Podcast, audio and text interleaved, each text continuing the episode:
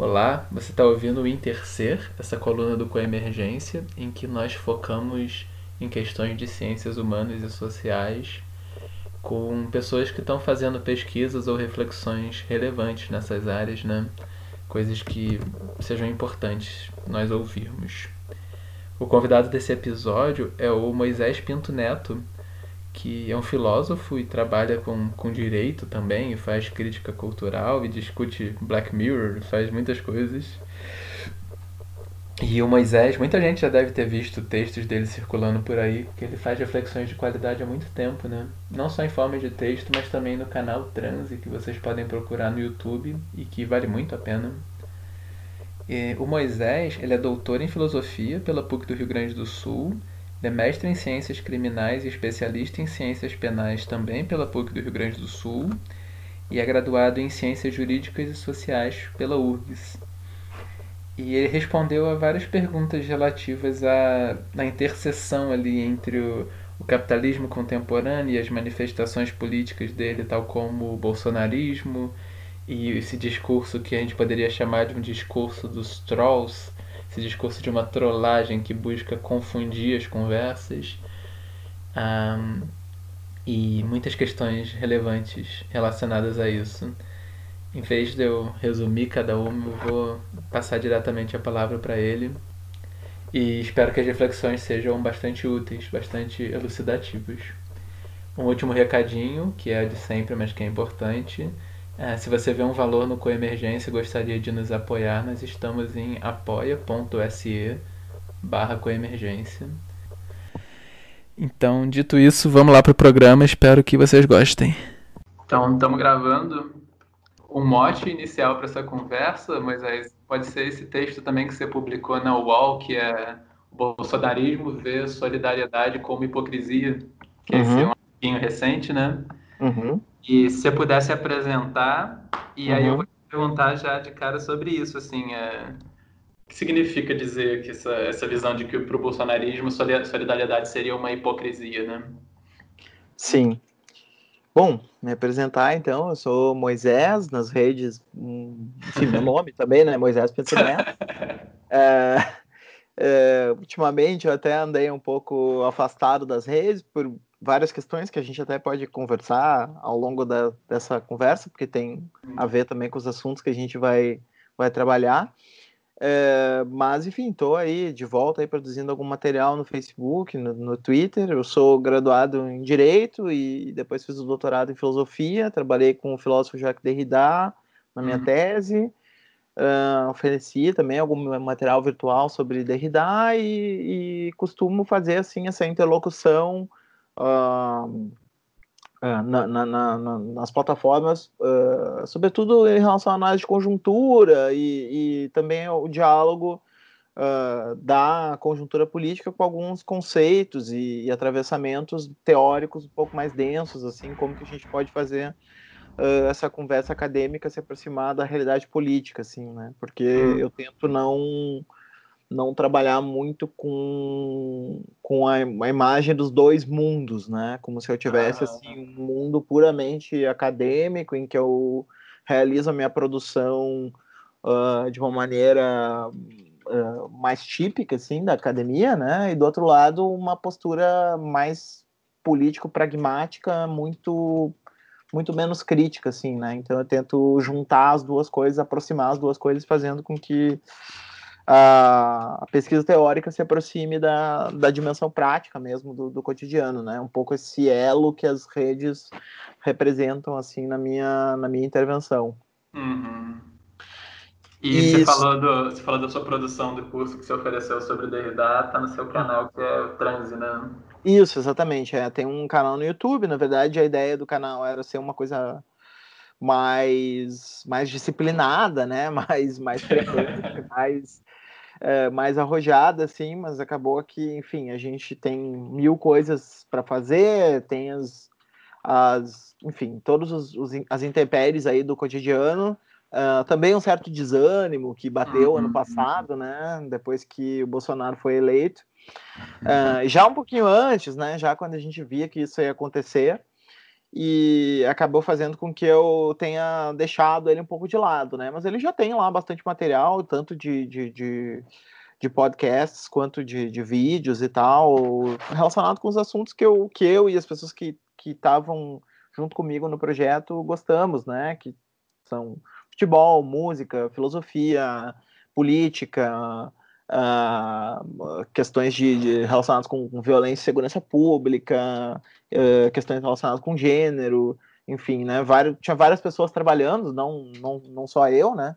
E aí uhum. cada uma ia mais ou menos para sua área de, de interesse, né? Então o canal assim tem essa característica mais eclética, assim, uh, mas ele assim acabou sendo um pouco descontinuado e agora depois da pandemia eu retomei assim tô, tô fazendo algumas coisas né? Inclusive esses artigos mais curtos né? Ano passado eu tinha me dedicado para escrever coisas mais longas mais densas assim né? E agora esse artigo mesmo que você mencionou em relação ao, ao, ao bolsonarismo é um exemplo desses textos um pouco mais curtos que eu eu fazer mas tinha perdido um pouco fazer nos últimos tempos e aí aproveitei assim essa essa pandemia para retomar assim, né? E, uhum. e, esse texto é um pouco na direção assim de um dos um dos elementos assim que eu tenho trabalhado e o bolsonarismo entra como um, um exemplo de uma tendência mais geral, né?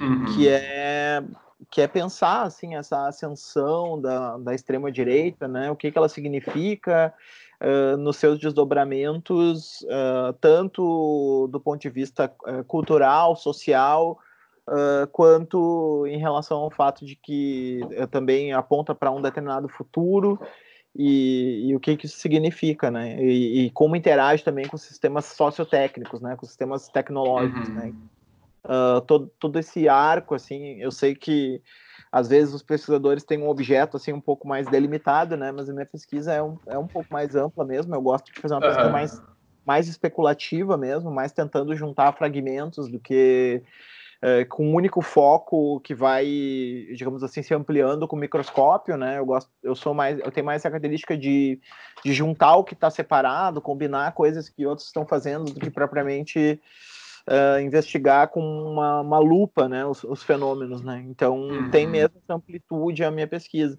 E aí, esse textinho do Bolsonaro é um pouco nessa direção, assim, né? de, de, de perceber que o bolsonarismo ele funciona Uh, sobretudo como uma negação da solidariedade social, né? Uhum. acho, que, acho que essa crise da, do, do, do coronavírus, para mim, deixou muito claro quem são os comunistas ou quem são os socialistas, né, desse imaginário, né? Porque uhum. uma coisa que deixa todo mundo muito perplexo é o fato de que é, é, com o tempo todo mundo vai se transformando em comunista ou socialista, né? Quer dizer, uhum. é, começou com começou com o PT, assim, que bom, né? Alguns uh, militantes e mesmo dirigentes têm uma trajetória uh, alinhada com as ideias comunistas ou socialistas, embora o PT na prática não tenha sido né, uh, um, um, partido que levou a cabo um governo de características socialistas, né, na verdade, o máximo que a gente poderia chamar o que o PT fez é de social-democrata, e olhe lá. Uhum. Uh, mas, enfim, né, era inteligível, digamos assim, essa, essa acusação, né? Mas depois a coisa foi ficando num nível cada vez mais uh, surreal, né? No é. sentido, de que, no sentido de que a gente começou a ver aí entrar para a lista uh, Fernando Henrique Cardoso, Serra, né? Depois começou a entrar o Dória, né? Depois é. até o Witzel, né? Que é um cara de extrema direita, né? Não é nem de direita, é, uh, de extrema direita, né? Uh, Mourão, né? Até que chegamos no Moro, né? também um comunista ou socialista, né? E, e, uhum. e, e, aí eu resolvi então pensar o que que, o que, que seria isso, né? Se, se essa se essa catalogação, se essa tentativa de, de, de etiquetar em alguém esse rótulo de comunista ou socialista era algo puramente arbitrário ou fazia um sentido dentro de uma certa perspectiva política uh, mais ou menos organizada que conseguia condensar nessa imagem um certo inimigo, né? Uhum. E, e aí, então, uh, porque assim, eu tenho um pouco essa, essa, ideia de questão do perspectivismo político, né? Que a gente tem que também entender como que o outro lado pensa para para conseguir, uh, enfim, se posicionar melhor. Não quer, e entender o que eu estou pensando não quer dizer concordar, né? Mas quer dizer sim, sim. abrir um pouco o léxico da compreensão. Sim. E e aí, então, é essa ideia, né, de que, eh, como o bolsonarismo é uma, uma filosofia, uma ética do cada um por si, né, do, de, e uhum. sobrevive mais forte, uh, em, em, que a violência, ela ocupa o lugar muito de resposta e solução aos conflitos sociais, uh, a, a, melhor forma de, de, de, relacionar algo é com vontade e força, né, como eu, eu uhum. coloco é, então, tudo que se opõe a isso, isto é, tudo que afirma uma certa solidariedade, um vínculo, uma responsabilidade, é interpretado como politicamente correto e, e, e daí caminha, então, para uh, ah, comunista ou socialista, né? É, o, o, interessante é que é, não é comunismo ou socialismo, né, nessa minha leitura, é comunidade ou sociedade, né? Então, na verdade, são... são uh, são perspectivas que é, negam o sentimento de solidariedade social, né? Ou, ou negam não é, não é, nem o sentimento, né? Negam o vínculo social. Né? Sim, é, sim. Seria isso, assim, mais ou menos a, a hum. desse tem, nesse teu texto do populismo reacionário exterminismo, yuppies, neggers e trolls, você, você fala, da, você compara a figura do cínico com a do hipócrita, né? Uhum. E aqui uhum. nesse, nesse texto da UOL você fala que ele vê, que o bolsonarismo vê o, qualquer visão coletiva de solidariedade como uma hipocrisia. Uhum. É, uhum. Como seria essa, como você faria essa distinção entre o cínico e o hipócrita e como que ela é útil para entender o que está em jogo no, nesse contexto atual? Sim, é, é uma distinção bem importante, assim, no meu trabalho recente, né? Eu tenho voltado a ela em diversos textos que eu escrevo. E uhum. eu, eu costumo. Eu, tem várias maneiras, na verdade, de fazer essa diferenciação. Eu vou fazer por duas vias, mas uh, teria várias maneiras. Mas uh, uma delas é pela própria uh, teoria da linguagem, né? Uhum. Que a uhum. gente, na teoria da linguagem, diferencia entre o o constativo e o performativo. Né? É, o constativo é aquela dimensão da linguagem que diz uh, chove lá fora. Né? Uhum. Então, ou está chovendo ou não está. Né? Então, o enunciado ele é uh, válido contanto que chova ou não chova.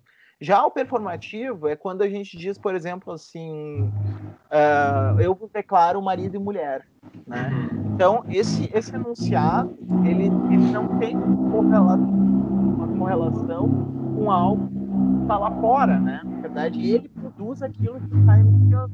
Né? Então, quando eu, quando eu caso alguém, eu transformo o estado civil dessa pessoa com base num enunciado de linguagem. Então a gente diz que esse enunciado tem força performativa, né? Então aí a teoria da linguagem distinguiu entre um nível o, constativo, que é o nível do que a linguagem diz, e o performativo, que é, é o que a linguagem faz.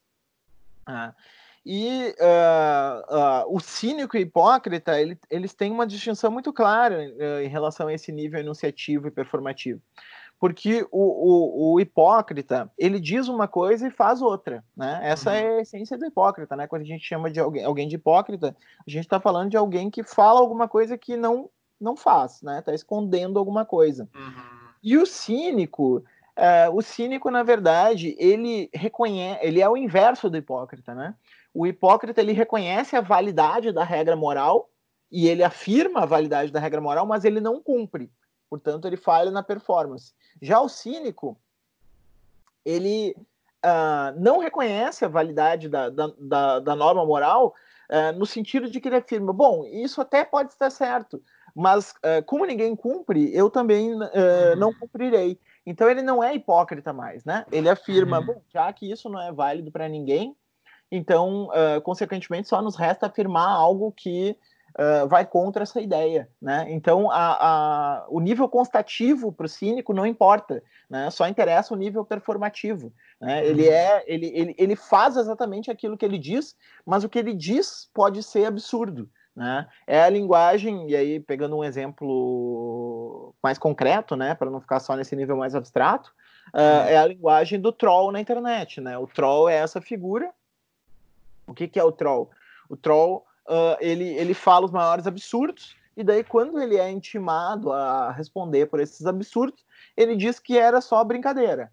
Né? Uhum. Por quê? Porque no nível performativo, ele, ele joga, ele, o, o, nível constativo fica paralisado e ele joga com o nível uh, performativo da linguagem, né? Ele joga com a ideia de que o que eu digo não é bem o que eu queria dizer, né? E tal. Não era. Uh, eu estava fazendo piada, né? Eu, estava, eu não estava dizendo uma piada, eu estava fazendo uma piada com o que eu o que eu estava dizendo. Então era um fazer piada, né? Então é, é, é um pouco nesse sentido, né? E esses uh, esses palhaços, né? Esses governantes meio palhaços que, que assumiram, né? Meio uhum. circenses, assim, Bolsonaro, Trump, né? Esses Berlusconi, né? Esses uhum. uh, sujeitos assim meio estranhos e estão sempre fazendo piada, estão sempre uh, eles jogam muito nesse nível da linguagem, né? Uh, tornando indecidível se o que é dito é sério ou brincadeira. Né, uhum. fazendo que com isso eles possam falar os maiores absurdos, e caso eles sejam emparedados por esse absurdo que eles uh, falaram, eles podem dizer que era só uma piada. Né? Então, nesse sentido, eles são cínicos, eles não são hipócritas. Né? Ao contrário de, de, de, por exemplo, sei lá, os conservadores mais tradicionais, né, que normalmente eram acusados de hipocrisia. Esses uhum. não são hipócritas, né? E aí, nessa talvez não percebendo essa dinâmica, as pessoas tentam corrigir, né? elas, tão, elas começam a operar no nível aqui não é o performativo, né? elas começam a tentar falar da realidade, apontar contradições e coisas assim, né? Uhum. E uh, aí você fala que o, os defensores do, dessa posição de politicamente correto ficam no papel de uma polícia moral uhum. e, e retroalimentam uma dinâmica com, com os cínicos.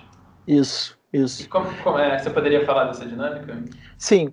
É, é, que assim, a gente sabe que um dos elementos que, por exemplo, levou o, o Trump e o Bolsonaro a, a se, serem eleitos é o fato de que eles foram uh, acolhidos por determinados segmentos sociais, muito especialmente uma cultura de internet, como supostamente outsiders, né? O que é ligeiramente uhum. absurdo, porque nenhum dos dois é outsider, né? O Trump, na verdade, era um grande insider do capitalismo norte-americano, né? Um empresário, uh, né?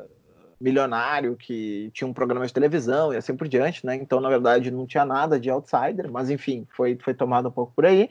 E o Bolsonaro é um deputado do baixo clero há muito tempo, né? E, uhum. e de um grande partido, no, no sentido uh, no sentido quantitativo, eu tô falando, né? De um grande partido uh, político brasileiro, que é o PP, né?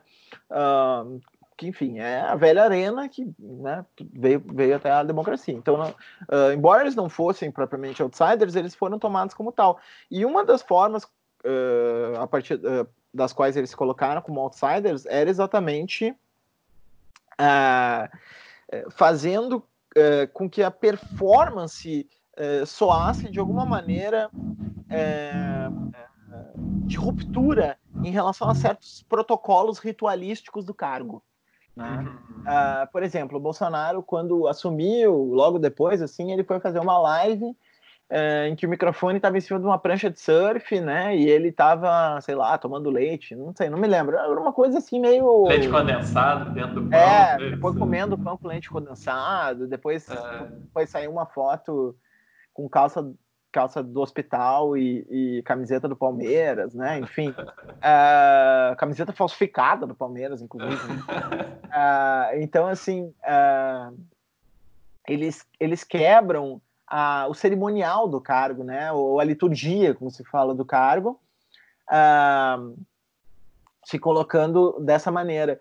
E, e quem ocupa o lugar de, de é, reafirmar a liturgia do cargo acaba sendo os setores progressistas, né, que se colocam nesse papel de porque assim até até o surgimento desse, dessas figuras sempre foi a esquerda que quebrou as liturgias, né? É, se a gente olhar tudo que foi 68 e tudo que veio depois, né? Aquela uma certa carnavalização da política, né? Essas inversões, essas provocações e tal que fazia a esquerda, né? A ideia de que de quebrar os rituais, né? De, de questionar as instituições e tal. Tudo isso sempre teve muito associado à esquerda. E aí, quando esses caras fazem essas palhaçadas, né? Acaba que uh, quem fica com o papel de reafirmar o status quo é a, a esquerda, né?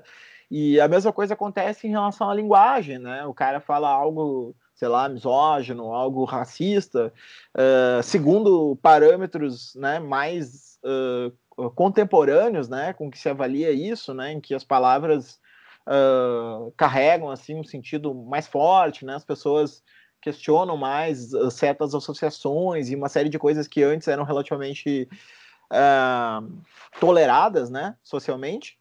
Uhum. Uh, e aí, então, essas pessoas ficam com o papel uh, do politicamente correto, isto é, da ideia de que na esfera pública há uma certa liturgia em torno do que pode ser falado, né? Então, tudo que é falado tem que ser falado de um modo cuidadoso, né? De um modo é, cauteloso para não ofender ninguém, para colocar as palavras no seu devido lugar e assim por diante. E aí esses caras vão, vêm com um discurso completamente desordenado, quebram toda a ordem do, do, do, do discurso, e, e, quem vai então adverti-los disso é a esquerda. E aí então é, fica de um lado a esquerda como politicamente correto e como establishment, né, entre aspas, né, uh, e do outro lado fica esses caras como os outsiders ou também é, como os autênticos, né? Aqueles que falam que pensam, né? Então tem toda uhum. uma corrida nessa direção aí. Você vê, esse tipo de pergunta que eu vou fazer é muito ruim, mas assim, só para constar quase. Você vê alguma possibilidade de interagir com, de não entrar nessa dinâmica, assim, de não assumir o papel de, de politicamente, de deixar o, os trolls no papel dos, dos subversivos? Uhum. É, eu tenho. Uh, enfim, eu acho que esse é um dos dilemas aí que, que, que percorre o nosso cotidiano, né? Acho que uhum. justamente uma das coisas que a gente tem tentado né, construir alternativas é pensar como escapar dessa máquina de feedbacks, né? Porque é isso que a gente está ah, né? uma espécie de, de, de, máquina de retroalimentação, né? Porque toda vez que a gente sim. chama a atenção desse cara, na verdade a gente está confirmando para aquele que segue ele aquilo que aquele que segue esperava receber, né? E muitas vezes a gente fica uh, muito preso na questão de um certo olhar externo sobre essa máquina, né? No sentido de, ah, mas olha só que absurdo e tal, né? Bom, mas uh, uh, pode até ser absurdo, mas está funcionando, né? E se está funcionando, então a gente tem que pensar maneiras de fugir dessa, desse mecanismo de retroalimentação, né? Porque uhum. a, a maior parte das pessoas eu vejo, sobretudo na universidade, mas não só, né, escandalizadas com a realidade, né? As pessoas Sim. estão assim, chocadas, né? Há uma espécie de, de um sentimento de ultraje generalizado em relação ao que acontece no mundo social e político, e esse ultraje é absolutamente legítimo. É um, é um ultraje que deriva de uma incompreensão completa do como que um nível de boçalidade tão grande pode uh, vingar, né? Só que uh, esse ultraje por si só faz parte da máquina de retroalimentação, né? Uma das uhum. coisas que esse, uma das coisas que esse outsider vive é exatamente produzir o ultraje das elites culturais, né? E aí produz na sua plateia a sensação, olha como eles se ofendem com cada coisa, olha como eles são puritanos, olha, etc e tal, né? Uh, fazendo com que com isso a máquina continue funcionando. Então, como escapar dessa máquina, né?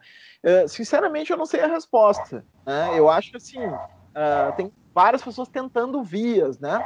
Uhum. Por exemplo, uma das autoras que escreveu sobre isso, né, muito bem, e, e é uma das principais referências desse debate, que é a Angela Nagel, ela propõe, assim, um, certo retorno da ideia de civilidade, né? A Angela Nagel, eu, eu até não concordo muito com ela nesse, nesse aspecto, né? Mas eu acho interessante trazer, porque eu também não sei a resposta, uhum. então, então não concordar não é algo que eu omita uma opinião, porque daqui a pouco, né? Uh, alguém pode me convencer do contrário. Uh, ela coloca assim um, um, a necessidade de um retorno da civilidade, né? E, e se coloca contra uh, um pouco a a cultura ou a contracultura transgressiva, né? A ideia de que na transgressão a gente tem aí o, o, o desafio uh, ao sistema como uma forma de transformar para uma sociedade melhor, né? Ela, ela coloca que essa ideia de que a transgressão é o caminho para a transformação é uma ideia que se popularizou na década de já vem de antes, mas se polarizou sobretudo a partir da década de 60, né, com as contraculturas, mas vem já desde de Nietzsche, Bataille, né, uma série de, de, de filósofos uhum. e escritores e, e, e, conjuntos musicais, né, e, enfim, né, ah, uma série de, de bandas e, obras de, toda, de todo gênero uh, que produziram esse caldo cultural no qual a transgressão funciona como um marcador uh, para a transformação, né? E ela coloca, olha, talvez seja a hora de abandonar a transgressão, né? Talvez seja a hora de, já que a transgressão se mostrou uh, ambivalente, né? No sentido de que ela pode ser usada pelos, pelos dois lados, né? O, o, próprio punk era percorrido por essa, por essa tensão, né? Entre de um lado está muito associado ao anarquismo, mas do outro lado também tem o fascismo e neonazismo dentro do punk. Uh, então a gente teria que civilizatório efetivamente na esfera pública, né?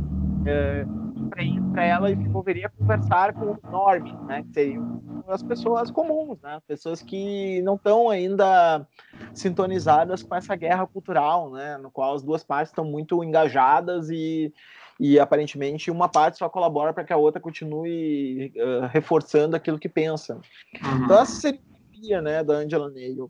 Eu prefiro pensar numa via de justamente dessa ideia de solidariedade, né? Eu tenho eu tenho caminhado nos últimos nos últimos dias, cara, no último mês talvez, no último mês talvez nessa direção, né, de perceber que que talvez porque assim um pouco dessa questão da, da, da das guerras culturais, né, desse, que é essa máquina de, de, de retroalimentação uh, entre politicamente correto e trollagem, né, uh, um pouco disso está ah, ligado a, a, uma a uma formulação uh, identitária dessas pautas, né? Uma formulação, uhum. formulação em que os movimentos antirracista, feminista, etc. e tal, são, são movimentos que, que uh, se agregam em torno do conceito de identidade. Mas o conceito de identidade ele não é inerente a esses movimentos, né?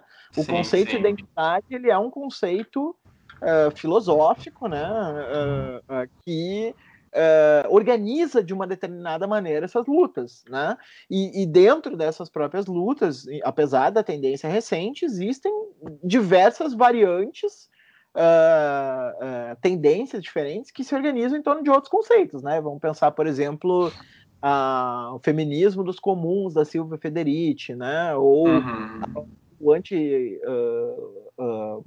o antirracismo universalista do, do Mbembe, enfim, né? Uh, tem, tem, tem diversas outras maneiras de articular uh, essas lutas uh, que não a partir do conceito de identidade que é exógeno a elas e foi adotado por elas né, a partir de uma certa configuração histórico-cultural que, que foi se colocando a partir do final dos anos 70 e, e hoje está muito consolidada. Então, uhum. será que não daria para articular não só essas lutas, obviamente, nem, nem sou eu alguém que fala uh, com alguém de dentro dessas lutas, e nem uhum. muito menos com alguém de fora que quer dizer o que essas lutas têm que fazer, Uhum. Mas, mas assim, uh, não seria possível articular transversalmente né, diversos uh, uh, movimentos e, e esse, essas várias tendências e impulsos de transformação social e luta contra as opressões a partir da ideia de solidariedade, né, a partir da ideia de uma aliança uh, no qual a responsabilidade pelo outro funciona como um dos eixos, né? Eu acho que aí a gente teria eh, uma, uma, maneira e, e, e, como isso se articula pragmaticamente, né? Porque também ficar, ficar isso só no nível do discurso, daí cai justamente no que o Bolsonaro coloca, no que os bolsonaristas colocam, né? Como se fosse como se isso fosse um discurso hipócrita, né? Um discurso assim meio pietista, sabe? De, uhum. de, de, colocar assim no lugar ó, da caridade, de ajudar o outro, parece uma coisa meio careta, assim, né? Sim, sim. É, é um pouco isso, assim, como dar uma cara, uh, dar uma forma não careta para essas relações de, de, de, de, solidariedade e de responsabilidade social uh, de uma maneira que a gente consiga fugir dessa regra, guerra cultural, né? Um pouco iria por aí.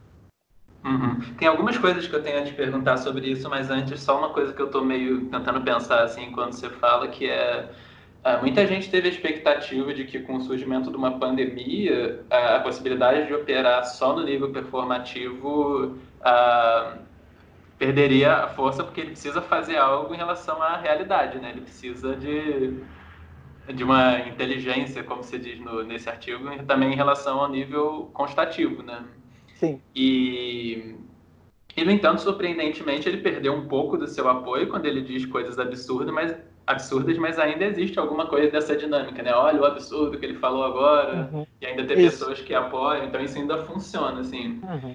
É, e eu fiquei pensando assim, o quanto isso para de funcionar na medida em que as pessoas precisam que algo seja feito e esse algo não se resolve produzindo uma narrativa, né? Não se reforma, não se, não se resolve com uma performance linguística apenas, né? Mas Sim. então algumas pessoas com medo de ficarem doentes ou de perder as pessoas que amam, elas começam a achar isso absurdo. Uhum. Mas uh, e ao mesmo tempo isso parece ter um limite exatamente na medida em que elas não se importam que isso aconteça com os outros. Então, enquanto ainda parece um problema distante, uhum. é, continua não sendo tão problemático ele não as, as, as políticas propriamente que ele adota para além do, do discurso, né? É como se ainda fosse engraçadinho ele continuar falando coisas, indo em passeatas, esse tipo de coisa. Sim.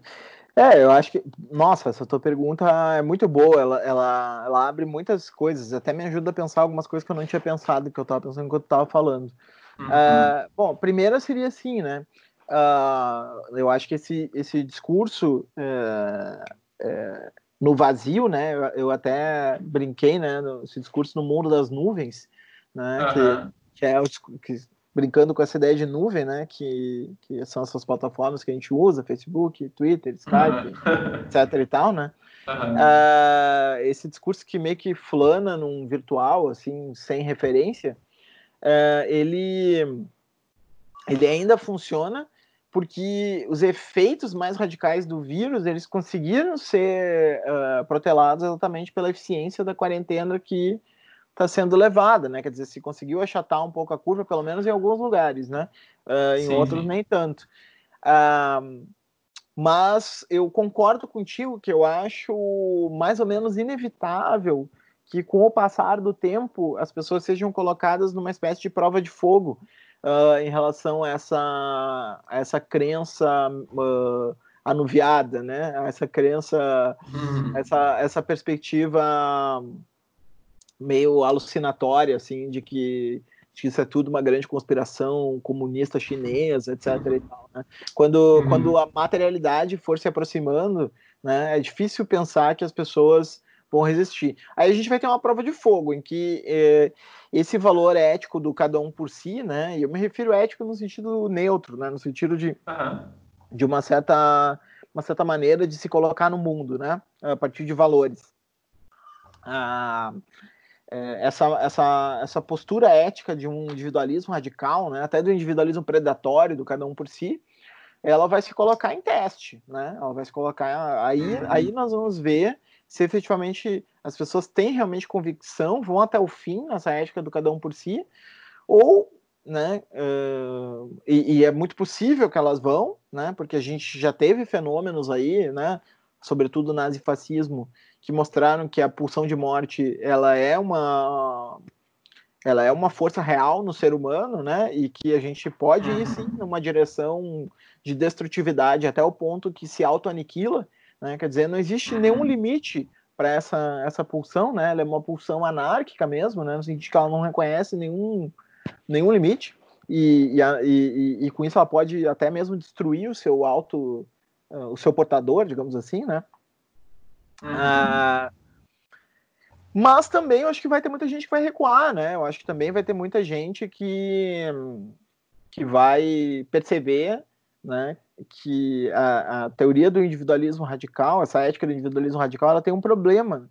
O problema, basicamente, é que ela é, é que ela é baseada num pressuposto falso, né? Que é o atomismo social.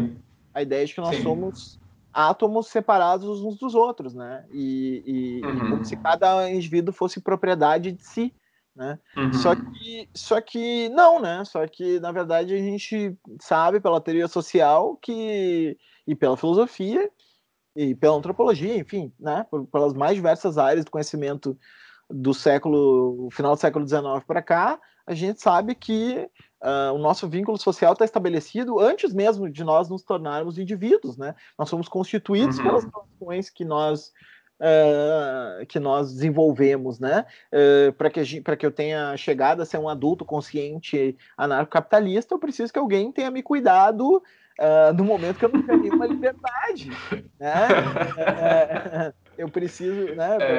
Para é... eu chegar e afirmar é... que sabe? Que o meu corpo é minha propriedade, que eu tenho direito de ter uma arma e, e seja lá o é. que, que eu queira afirmar nesse, nessa direção eu, eu, eu preciso ter chegado lá. E para eu chegar lá, alguém tem que ter trocado a minha fralda, né? Alguém tem que ter me dado de comer, é, etc e tal, né? E, e, e, essa pessoa tem que estar ligada em outras pessoas que, que garantem a ela um salário, um rendimento, etc e tal, né? Que está, por sua vez, conectada em sistemas naturais, né? Que são aqueles que nos dão uh, ar, água, comida, etc e tal. Então, assim, na verdade quando a gente começa a investigar a coisa mais a fundo, a gente percebe que a gente está uh, multiplamente conectado em diversos graus, uh, Sim, com, diversas, com diversos agentes, né, humanos e não humanos, e que a ideia de um isolamento total, né, essa ideia de, um, de, de, de ser um átomo desligado do, do, dos outros, é uma ideia falsa. Né? Então aí também dá para dá acreditar que, bom, muitos vão preferir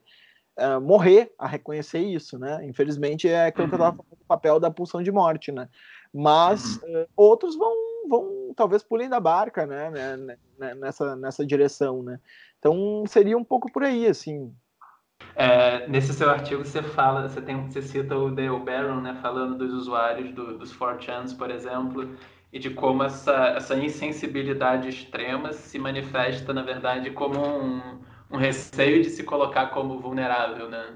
Sim. Seria quase assim, essa tentativa de ser invulnerável é, uma, é o extremo do atomismo social, né? Que é uma visão, assim, que tem muros entre eu e os outros, né? Então, eu não Sim. vou me mostrar porque eu não vou ser atingido também, né? Sim. É, é, é, é uma certa constituição paradoxal, né? Porque para é como se para chegar na desafetação eu precisasse ser afetado drasticamente, né?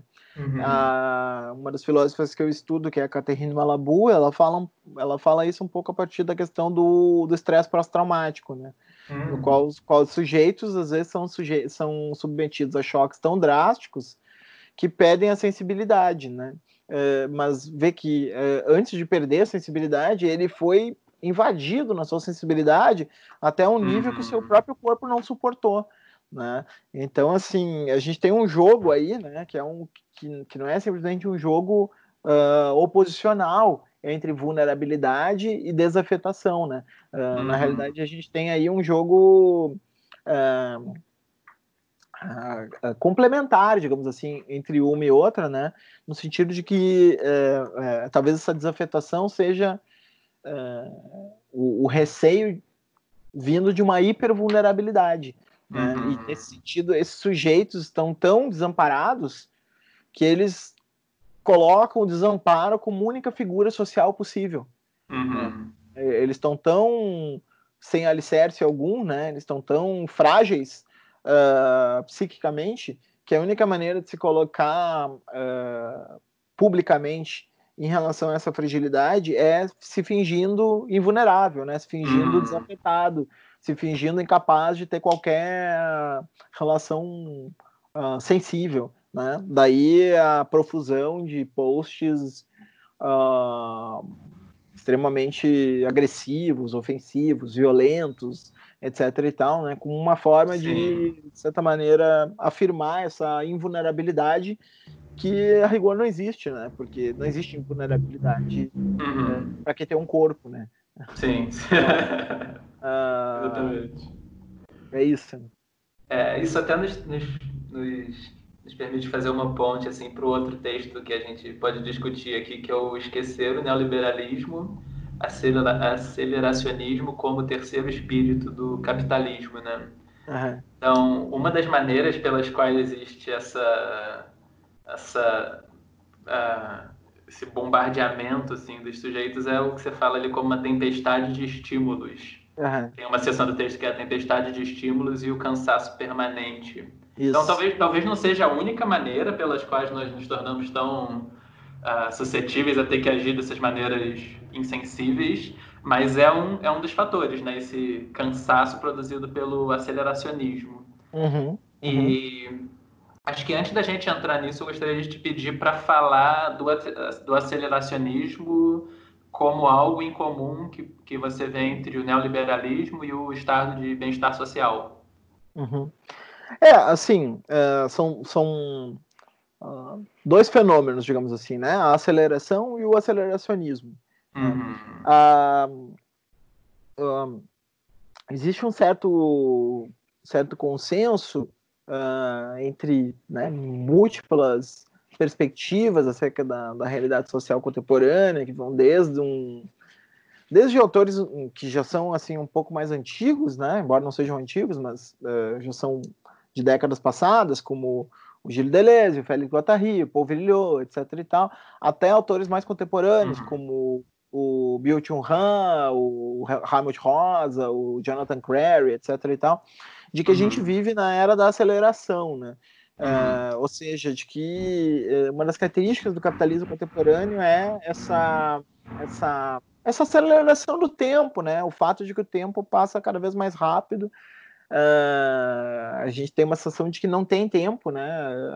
Próprios sentimentos assim que a gente costumava pensar como tédio, como uh, o sono, etc. e tal, né, acabam uh, ficando cada vez mais curtos, né, ficando cada vez mais uhum. enxugados, cada vez mais, cada vez menos, menos cabíveis dentro de, de, de, de um mundo que está sempre nos super estimulando, né.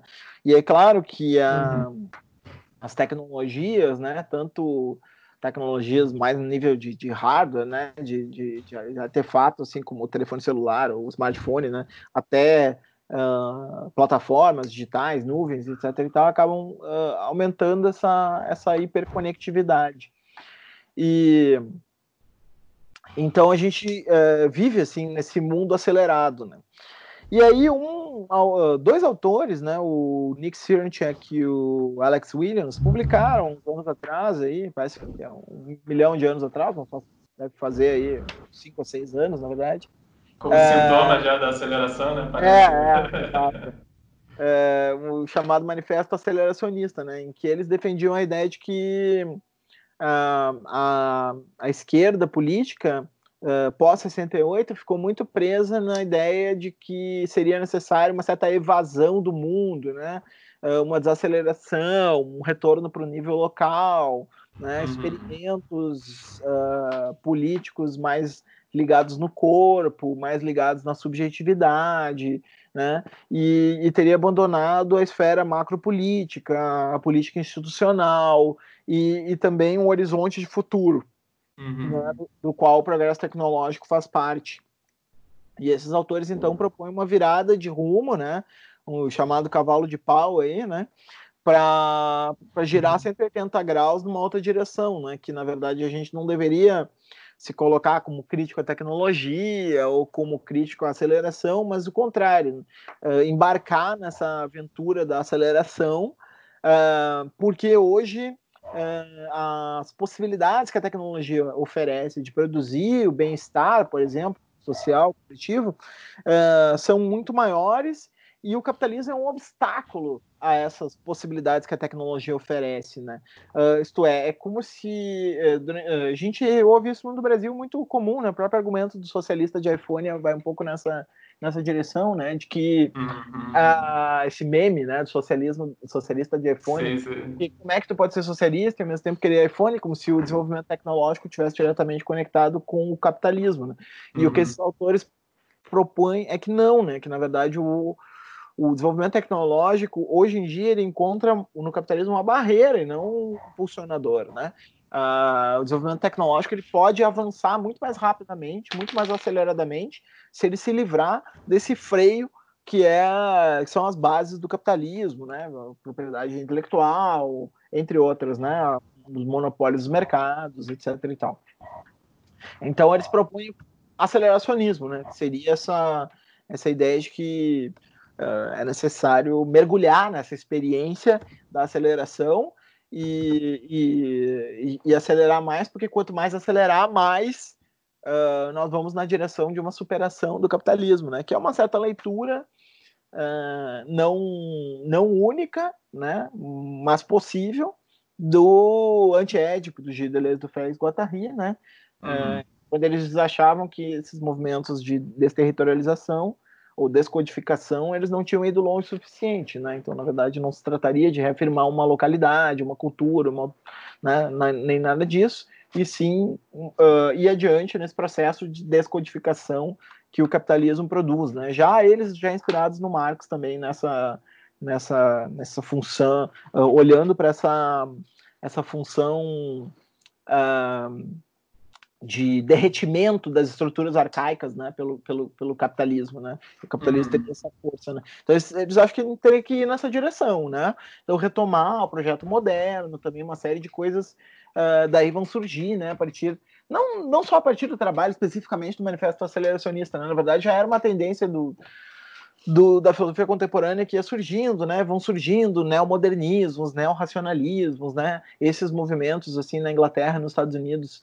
relacionados com o Corbyn e com o Sanders, né? São inspirados um pouco nessa nessa questão, né? De recuperar a modernidade, recuperar a política institucional, né? Ter uma plataforma pública é, propositiva, etc. E tal. E, enfim, isso é o aceleracionismo, né? E e aí o, o texto ia um pouco, o texto que é um texto uh, no qual claramente eu me situava naquele campo político que é o campo que o Williams e o Cerncheck descartaram, né? Que é esse campo que envolve mais uma direção de decrescimento, né? De retorno ao local, de uhum. série, né? Uh, o texto colocava que havia uma solidariedade material né, entre os projetos neoliberal uh, e o projeto desenvolvimentista, né? Porque ambos seriam aceleracionistas, né? Então, uhum. uh, não são iguais, né? Mas eles têm em comum isso para quem olha para uma lente, é, sei lá, objetora do crescimentista ou, enfim, né, desaceleracionista, como se quer dizer isso, né? Uhum. Qualquer um que se coloque nessa perspectiva vai enxergar nesses projetos uma certa solidariedade, né? Uh, nesse aspecto do acelerar, né? Então, se a gente pegar, por exemplo, uh, sei lá, o que, que significou Belo Monte, né? Uh, e como que, que, o desenvolvimentismo brasileiro olhava para os indígenas, né? Uhum. durante o, esse período recente aí, Dilma, né? A gente uhum. vê que a perspectiva era de inclusão mesmo, né? Era de que o progresso é inevitável né? E, e se trata de uh, tá tudo bem, né? Eles têm os direitos, né? Constitucionais e tal que estão na Constituição, uh, mas uh, ao fim e ao cabo a questão toda é incluir, né? A questão toda é, é como que eles vão fazer parte desse mesmo eixo né, que, que, que, organiza as questões a partir do, do, do progresso. E uhum. não de pensar, no, por exemplo, no modo de vida indígena como uma forma alternativa né, de, de, de vida, né? Uh, ou como, uh, inclusive, uma possibilidade de um modo de existência uh, com o qual a gente pode aprender, né? E não uhum. só modo de existência a ser superado. Né? Uhum. Então, uh, ir um pouco nessa direção. É, coincidentemente, no, nesse cenário de, de, nesse último mês, assim, o, as pessoas entendendo a importância de como o Estado pode atuar nesse momento, elas às vezes estão estão formulando soluções como uma aposta novamente no estado de bem-estar, né? De bem-estar social, às vezes explicitamente, e ao mesmo tempo parece existir assim uma, uma ampliação no reconhecimento, por exemplo, da importância do pensamento indígena, né? Pelo menos aqui no meu Facebook, é Ailton Krenak todo dia pulando de tudo que é compartilhamento. Ah, sim, a gente está vivendo a febre Krenak, Copenhague, hype. É. Que é uma pena, né? Porque, é, que é, quer dizer, é uma boa e uma pena ao mesmo tempo, né? Uma boa porque que bom que esses caras estão ganhando mais visibilidade depois de é. tanto tempo, né? Que eles já estão aí uh, escrevendo e, e, trazendo coisas importantes, finalmente, né? Parece que eles estão uhum. ganhando visibilidade. Por outro lado, é perigoso que eles sejam engolidos nessa de, de hype, exatamente, de moda, sim, né? Quando, na verdade, eles estão falando coisas bem mais importantes do que mera mero palavratório assim para servir para paper acadêmico, né? Sim, sim. Ah, só um parênteses interessante. O, ah. último, a última coisa que eu fiz no mundo antes da pandemia foi ver uma palestra do Krenak no Sesc, com o Paulo Arantes, inclusive, sobre o Ideias para Adiar o Fim do Mundo. Uhum, e ainda não estava 100% claro que ia ter uma pandemia naquele momento. Mas foi a última, minha última ação no mundo antigo foi Sim, no mundo. Eu, eu, eu, eu, me lembro desse encontro, assim, não, não de ter assistido, mas de ter ouvido falar, né? Assim, de, de ter, inclusive, circulado o vídeo e tal. Isso, é. Pensado que eu tinha que ver, mas, enfim. É essa coisa do, da tempestade de estímulos, né? A gente. Agora, eu estou tentando uh, ler a quantidade imensa de textos que foi, foi, foi feita uh, sobre a pandemia, né? Só a uh... tem um, ali uns 12 ou 13 textos, né? Sim, e, sim. Então, assim, agora eu estou tentando. Inclusive, né, isso que tu falou uh, sobre o estado de bem-estar me lembra muito algo que o Vitor escreveu, né? O amigo Vitor Marques escreveu. Uhum. Uh, tem um artigo que é. Como é que é o título? É alguma coisa com a a, pandemia e política anti-guerra, sei lá, alguma coisa do gênero. E, e, uma das teses que ele levanta é exatamente que a pandemia, bem isso que tu falou, né? A pandemia colocou, uh, obrigou os governantes uh, que tinham rechaçado programas uh, identificados com o socialismo, que é o caso do Corbyn e do Sanders, obrigou esses governantes a assumir parte dessas pautas, né? Uhum. colocou essas pautas uh, na, na crista da onda de uma maneira ainda mais uh, uh, bem mais material do que do que os movimentos que alavancaram esses candidatos colocaram, né? Porque aí esses uhum. movimentos estavam muito no plano discursivo, né, e organizacional. Uh, e agora é uma questão pragmática, né? Uma questão material, né? Então, uhum. é como se a coisa tivesse saltado de nível e com isso o próprio Boris Johnson, por exemplo, fosse obrigado a assumir parte do, do programa do Corbyn, que era tido como excessivamente radical, né? Uhum. Então eu recomendo a leitura do, do, do texto do, do Vitor Marx aí, do keynesianismo de coronavírus à antiguerra permanente. Né? Tá no site Autonomia Literária. Maravilha. É, e você tinha, ainda nesse, nessa, você falou da sua relação com as redes sociais, assim, você sente alguma o quanto elas produzem uma, uma tempestade de estímulos, assim, que uma coisa que eu gosto muito do que você fala no texto é que o de existir um delay necessário ao pensamento. Aham, sim. E eu não sei, inclusive, se quiser citar na sua própria experiência pessoal, assim, o quanto se permitir um respiro ajuda a pensar. Sim. É, assim, é é engraçado, né? Porque, por um lado, é, isso vem de, de alguns autores, assim, que eu acho que são autores importantes para que, que começaram a pensar essa questão, inclusive começaram a pensar antes de a gente estar tá mergulhado nisso de uma forma tão radical, né? Uhum. Uh, que é o caso, por exemplo, do Bernard Stiegler, e do Christoph Turk, né? Tem um livro, o Bernard Stiegler, ele misteriosamente para mim não está traduzido ainda para português, a não ser um livrinho pequenininho assim, chama Reflexões não contemporâneas, mas que não ajuda muito a, a, a entender assim o pensamento dele, porque é só um texto aleatório assim. Uh, uhum. Mas enfim, é um autor francês que, que pesquisa as questões de técnica e tecnologia e, e, já vinha falando isso, e o outro é o Christoph Turk, esse sim, traduzido para português, com um livro chamado A Sociedade Excitada. E, e nesse livro, A Sociedade Excitada, e nos trabalhos do Stigler, um, sobretudo um que se chama Mécréance e Descredite, é, é, algo como descrédito e descrença, ou algo do gênero, uhum. uh, eles falam uh, da, justamente desse delay, né, dessa do fato de que a, o, o pensamento ele pressupõe uma certa não sincronicidade com o momento, né? Se a uhum. gente está tá excessivamente sincronizado, né? Que inclusive o Stigler chama isso de hipersincronização, né? Quando o que a gente vive, uh, se a gente está muito sincronizado, a gente não consegue ter o distanciamento necessário para perspectivar e pensar. Uhum. Uh, uh, então, o pensamento ele, ele, ele, pressupõe uma temporalidade. Né? O pensamento ele não é algo que simplesmente se estabelece automaticamente. Ele não é só uma operação uh, bioquímica, não é só uma operação neuronal. Né? O pensamento ele também pressupõe uma certa estrutura temporal que dilata o momento, né? Que, que, que, faz com que a gente consiga se afastar do imediato, sair uhum. do instantâneo, sair da sincronicidade. E, e, e, ele chama isso de delay, né? Enfim, tem, tem várias maneiras de. O próprio Derrida falava disso, né? A, a diferença derridiana não é muito diferente dessa ideia, né? Ele usa até a diferença derridiana para pensar isso.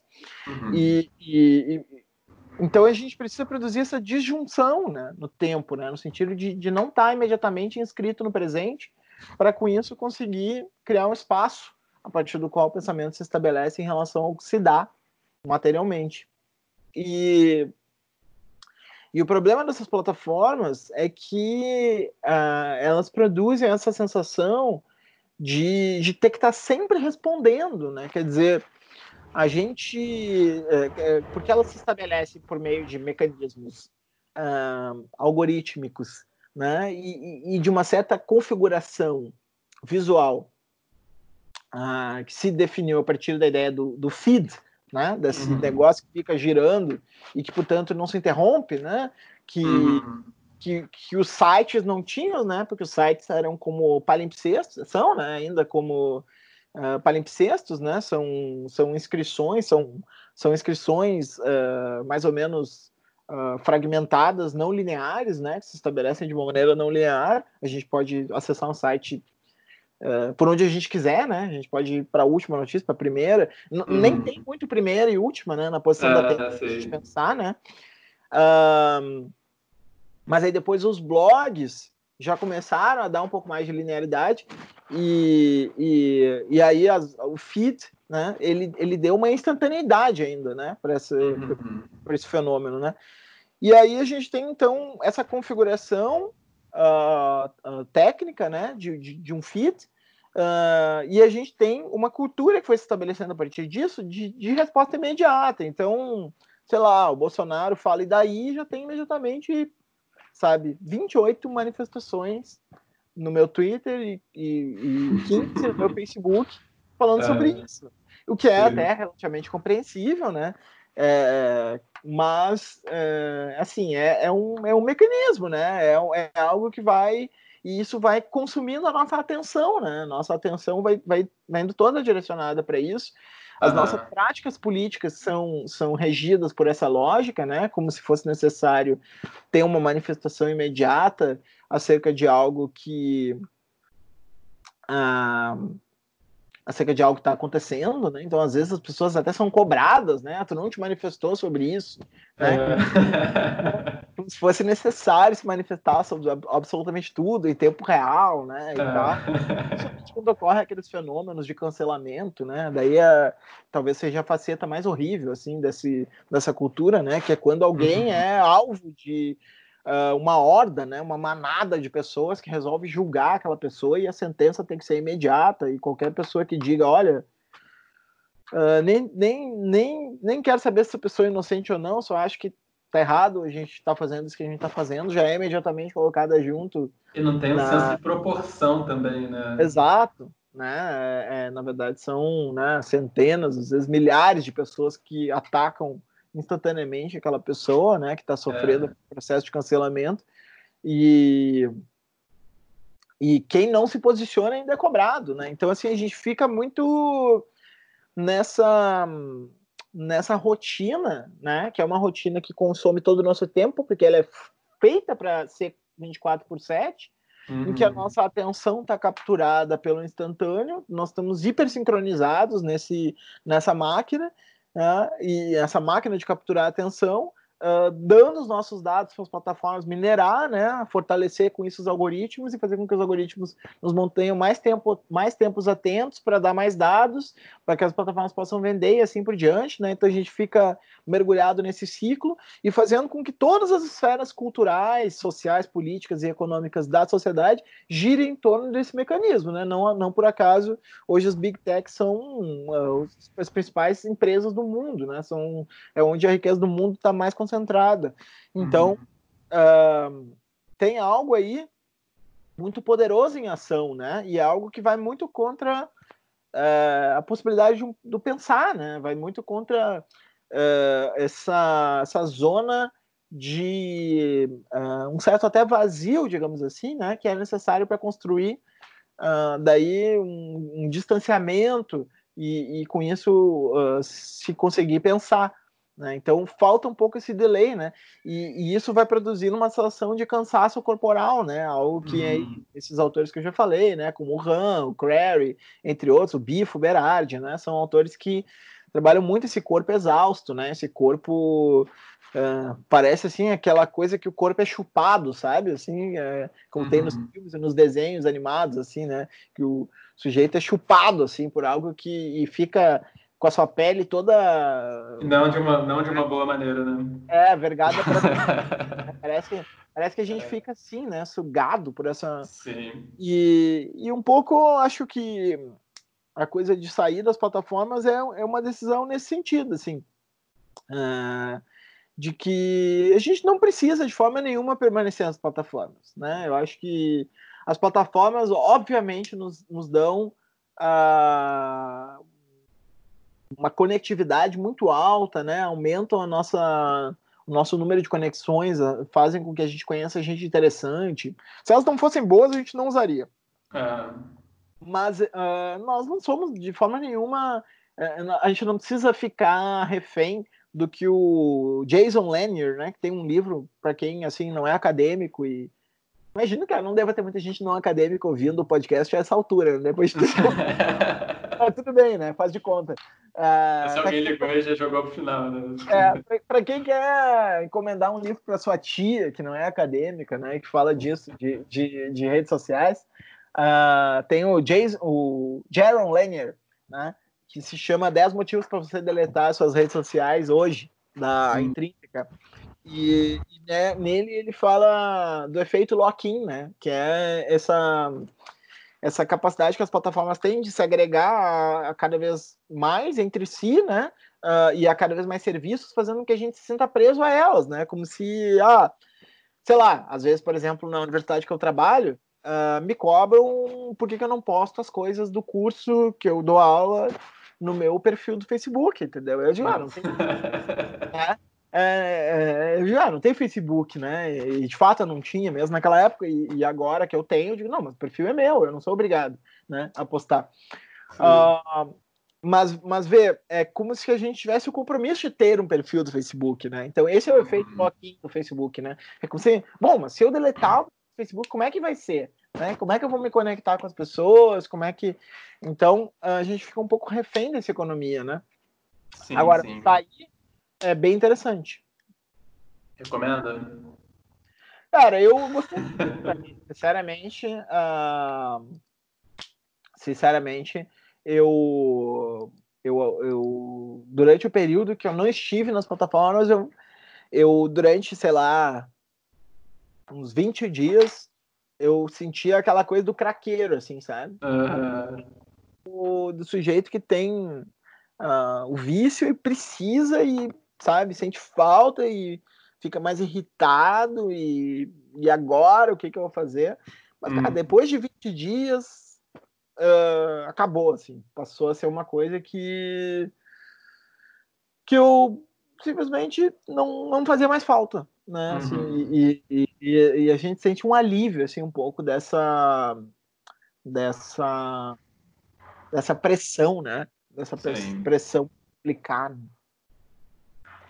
É, tentando conectar assim duas, duas coisas sobre as quais você falou agora né, ao longo da entrevista, o, seria, você acha que essa cultura do cancelamento, assim, essa visão de, embora enfim seja questionável se existe de fato isso, né, mas esse hábito de cancelar pessoas, quando ele se manifesta na esquerda, ele ele me parece um sintoma de que nós também internalizamos um pouco a visão de todos contra todos, que no começo da conversa você falou como sendo uma característica do bolsonarismo.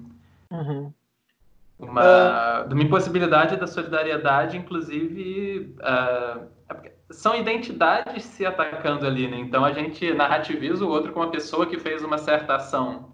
Uhum. Então é uma visão um pouco estreita demais, né? Assim, é como se não deixasse de existir um espaço para aquela pessoa na, na, na, sociedade, né? Sim, em, eu acho que em parte sim, em parte não, né? Uh, em, em, parte, uhum. em, em, parte sim, porque eu concordo com, com essa uh, perspectiva de que uh, seria uma internalização de uma certa lógica social né, individualista, inclusive em termos de responsabilidade individual, né, de, de, uhum. É, o que é meio paradoxal, porque volta e meia os, me os mesmos canceladores gostam de falar muito de estruturas, né? Inclusive eles nos uhum. transformam em estruturas, né? Sim, então, sim, tem, sim. tem, uma lógica meio paradoxal aí, né? Porque é, é, como se o sujeito ele, ele é julgado como indivíduo, mas ele como indivíduo não importa, só importa ele como estrutura, né? Uhum. Então é, é, uma coisa meio, meio estranha, assim, né? Como se fosse, ah, esse indivíduo é de tal categoria, né? Então, consequentemente, ele é tal coisa, né? Sim, sim. É, e, então, ele fez tal coisa, né? É, então, é, é, como se esse indivíduo ele não, não tivesse singularidade, né? E o caso não tivesse singularidade, né? Como se sim, o caso sim. fosse só um epifenômeno de uma estrutura social dada. Mas, ao mesmo tempo, o julgamento é extremamente individual, né? O julgamento, a, a uhum. punição né? A resposta ao caso do cancelamento é uma resposta extremamente individualizante. Né? Uhum. Então, uh, tem uma lógica social punitiva aí introjetada muito forte, né? E, e a lógica punitivista é a lógica uh, social mais uh, individualista por excelência, né? Uhum. Então, nesse sentido, eu concordo contigo. Eu só acho que tem, eh, tem casos em que isso não se explica pela ausência de solidariedade, porque é, digamos assim, tem também um virtuosismo aí meio é, Sim, hipócrita, é, né? hipócrita até, né? Eu acho que aí esses justiceiros, né? Uh, esses uh, justiceiros mesmo, acho que é uma boa palavra, né? Uh, eles de certa maneira, refletem aquilo que a, a, a alt-right, ou a extrema-direita, né, ou os trolls, colocam, né, um certo farisaísmo, né, uma, uma tendência de, de moralista, assim, de, de, se colocar como o apogeu das virtudes, né, e, uhum. e daí eu não diria que isso é uma ausência de solidariedade, eu diria que isso é um moralismo mesmo, é uma é, um, é uma falta de uma autocrítica que a psicologia, sobretudo a psicanálise, nos ajudou a construir, né, de que nós somos seres finitos, frágeis, errantes, né? E, e Sim, certamente. E mais que isso também não quer dizer que tá todo mundo autorizado a fazer tudo que todo mundo sempre vai ser perdoado, né? Claro, claro. Que, que, em geral, esses, esses julgamentos instantâneos não tem nada de, de justo, ou, ou enfim, né? São, são extremamente oportunistas. Uhum. Você encerra o seu texto do do populismo reacionário ao exterminismo, falando sobre se levanta a possibilidade de rejeitar o próprio tabuleiro, né? Esse próprio a própria alternativa que opera também nos parâmetros de aceleração, né? Tanto do, do Estado quanto do neoliberalismo. É, e aí você fala sobre a importância das contraculturas, principalmente as do, dos anos 60 e 70. Eu poderia dar uma, uma... É, não, assim. Dizer assim, é... qual, qual a importância que você vê desses movimentos, o que, que eles têm que pode ser resgatado do legado deles? Sim. Uh...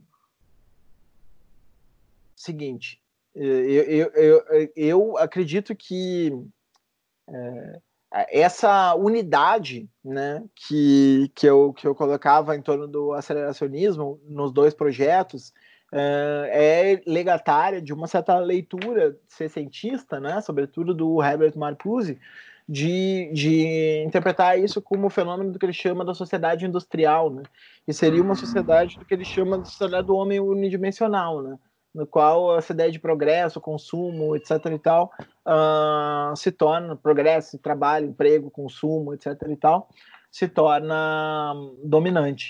Né? E seria necessário abrir outras dimensões. Né? Então, as contraculturas elas funcionam aí como uma abertura de experimentos que uh, uh, proporcionam uh, outras dimensões para nossa experiência, né? para que a gente não fique reduzido a apenas um esquadro. Né? Então, eu leio a contracultura como um fenômeno experimental né, dos, dos anos 60, uh, que possibilitava uh, exatamente isso que eu mencionei ali, da saída desse tabuleiro. É claro que as contraculturas tiveram vários problemas, impasses e limites, né?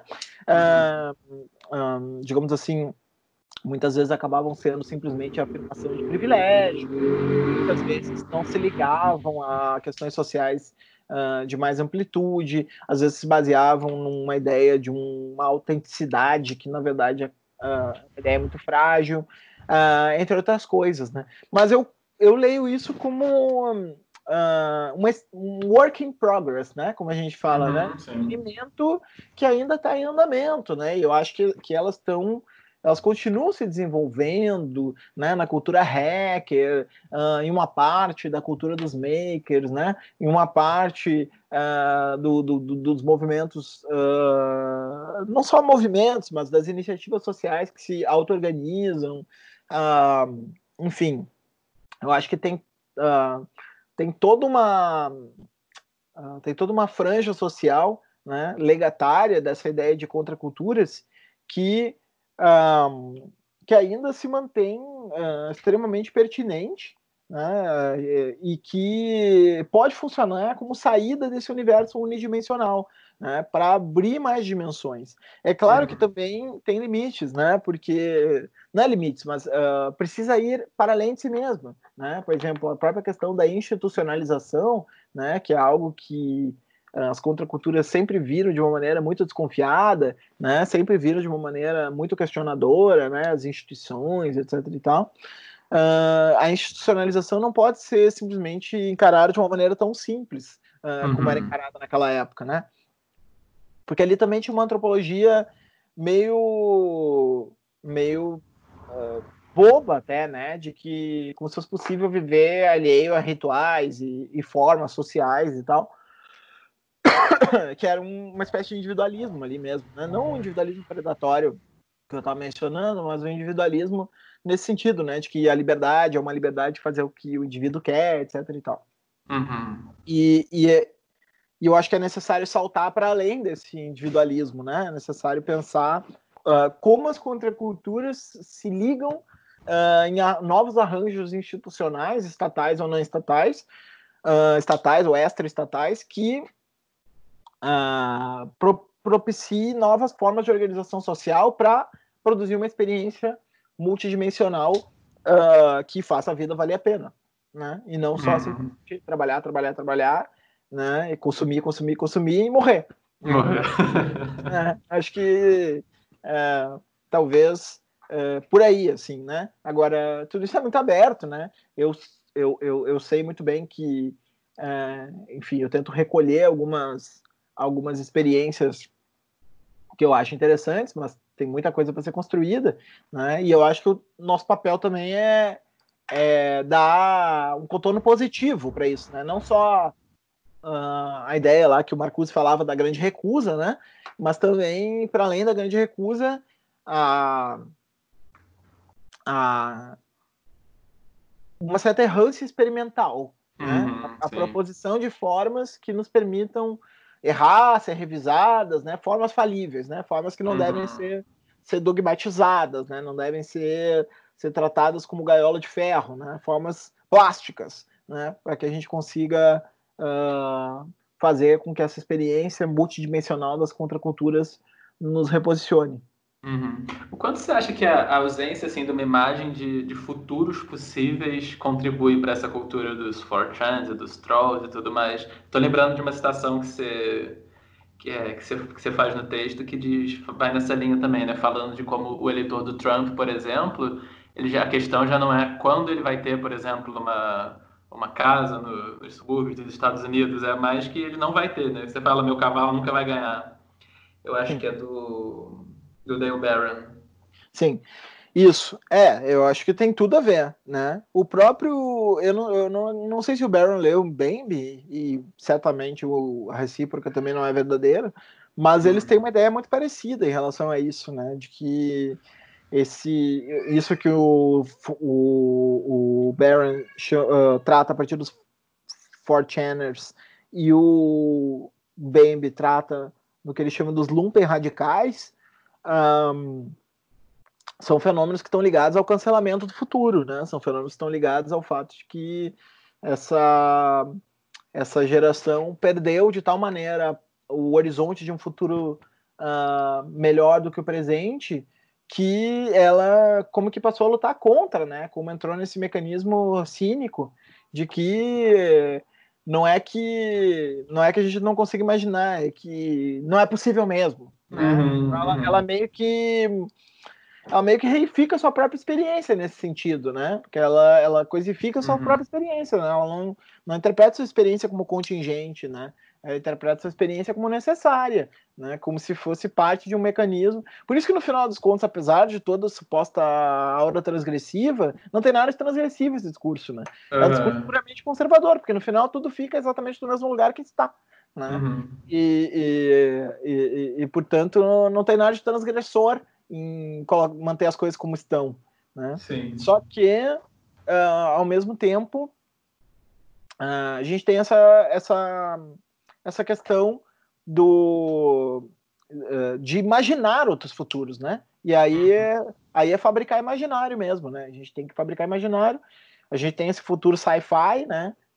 que geralmente está associado a, a distopias, né? Que não é um futuro muito alvissareiro, né? Como se diz, uhum. né? É um futuro muito uhum. interessante. Então, agora se trata de, de, de imaginar outros futuros, né? Uhum. É, é, nesse sentido que vai a pesquisa, né? Porque que eu chamo que é uma pesquisa em torno justamente dos imaginários de futuro, né? Que, que eu uhum. trabalho a partir desse eixo quádruplo aí de, de, de, de futuros, né? Quatro futuros possíveis. Tem um texto seu que eu não, eu não consegui ler a tempo, mas que você fala, chama O Governo Waldo, se referindo uhum. ao episódio lá do Black Mirror, é, da revolta dos impotentes ao totalitarismo distribuído. Uhum. É, como, você poderia falar qual é o que, que se expressa dos, dos nossos tempos no, nesse episódio de Black Mirror? É, porque o, o, o Aldo, né, é, é, ele, ele Uh, quando eu vi o Aldo pela primeira vez, eu fiquei com sentimentos ambíguos, né? Porque, uhum.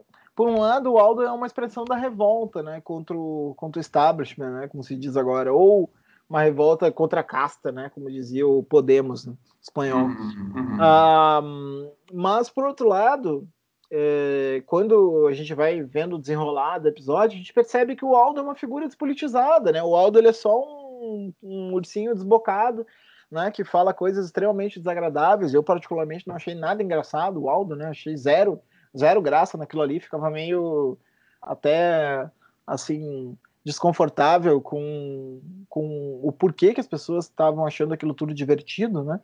É, uhum e ele acaba ficando em segundo lugar e depois vira uma espécie de governo mundial e tal, né, na, na, no episódio do, do Black Mirror.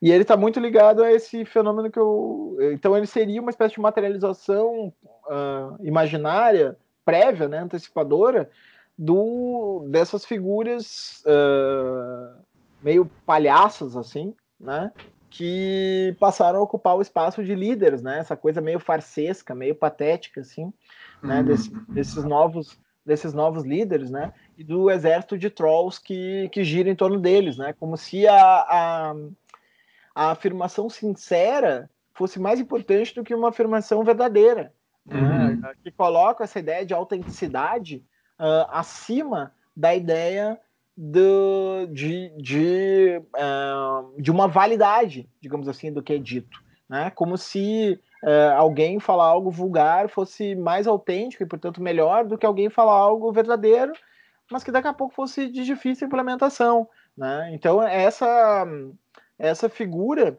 que, que vai, então, se materializar nesses governantes, né, no Trump, no Bolsonaro, no Silvio Berlusconi, que vai gerar o que eu chamo ali da política da avacalhação, né? Essa ideia de, de, de que o, o, grande público ele está tão desiludido, descontente, uh, uh, há tanto descrédito em relação à possibilidade das instituições produzirem transformações, que ele resolve avacalhar a política, fazendo com que o impossível aconteça, né? Que é votar no candidato mais absurdo de todos, né? Fazendo um gesto uhum. que é meio paradoxal, né? Também, porque uh, por um lado ele é um ato de coragem, mas por outro ele é o ato de maior impotência, né? Porque uhum. justamente ele é uma confissão de impotência que se, se manifesta é, por um ato de coragem de votar em quem todo mundo diz que não é para votar, mas ao mesmo tempo esse voto não vai transformar nada, né? Então é uma coragem impotente uh, essa, né? Que é o que eu chamo da revolta impotente ali, então. Né? E, e, essa uhum. ideia do, do, totalitarismo distribuído é, é, é, como isso se acopla nas plataformas, né? Como, como a, a, a, a plataforma, na medida em que ela não estabelece uh, separação, né, que ela funciona 24 por 7, que ela funciona uh, uh, transitando nos, nas diversas dimensões da vida, vai totalizando essa experiência né, de guerras culturais para as mais diversas dimensões da nossa, da nossa vida, né, favorecendo a emergência desses personagens. Uhum. Tem alguma, algum recado que você queira deixar aí para encerrar? Alguma coisa que você acha pessoas, importante as pessoas levarem em conta? Alguma leitura aí que você sugira? Uh... Ah, eu acho que eu gosto bastante. Uh, é, para quem lê em inglês, né, tem um livro bem legal sobre isso. Uh, foi um dos livros que eu me baseei, que é o livro além, além dos que a gente já mencionou, né, Dale Bear, da, da Angela Nagel, tem um livro do Richard Seymour, se hum. chama The Twittering Machine, né, do Twitter, né, The Twittering Machine. É muito uhum. legal esse livro, assim, ele junta um pouco essas coisas da, das guerras culturais com, a, com as plataformas, né, com o capitalismo de plataforma e tenta fazer um, um, um conglomerado disso aí no livro, assim, que fica bem, bem interessante. Uh, ficaria essa leitura mais técnica, assim, né? E, e em relação a, sei lá, a produtos, assim, uh, mais uh, produto audiovisual, né? Algum artefato audiovisual, por exemplo, o próprio episódio esse do Black Mirror, acho bem legal, esse do Aldo, para pensar, né? O que a gente está vivendo. Então, é isso, assim, que eu me lembre, né? De, de, de coisas para recomendar sobre esse, sobre esse fenômeno. Maravilha, cara. Então é isso. Obrigado aí pela conversa, mas é alegria te, te receber, te ouvir aí. Obrigado pelo convite, Marcos. Fica, fica à disposição para outros. Um Opa, valeu. abraço.